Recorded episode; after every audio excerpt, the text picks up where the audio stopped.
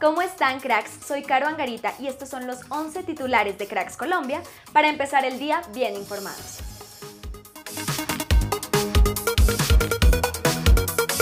Con goles de Dairo Moreno y Jefferson Mena, Bucaramanga le ganó a Junior como local y se metió en la pelea del grupo A en los cuadrangulares finales. Quindío le ganó 1 a 0 a Tigres, mientras que Fortaleza le ganó 2 0 a Bogotá en el grupo B de los cuadrangulares de ascenso.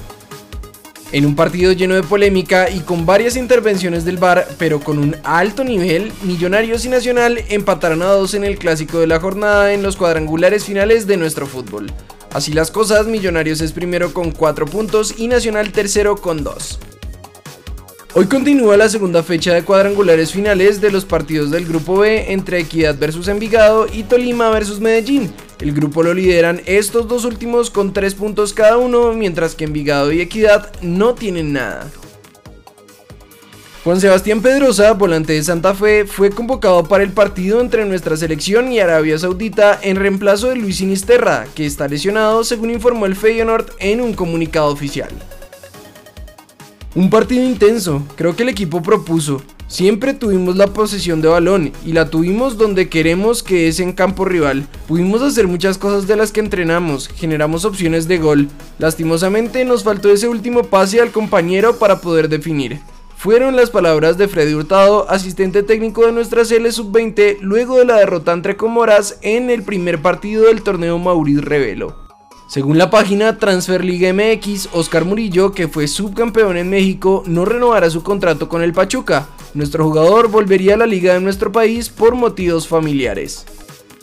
Estamos en el momento de algo importante, necesitamos iniciar con el pie derecho. Aquí está un grupo nuevo de jugadores jóvenes que venimos con las ganas de hacer las cosas bien, pero también hay jugadores de experiencia que apoyan y que suman cosas positivas.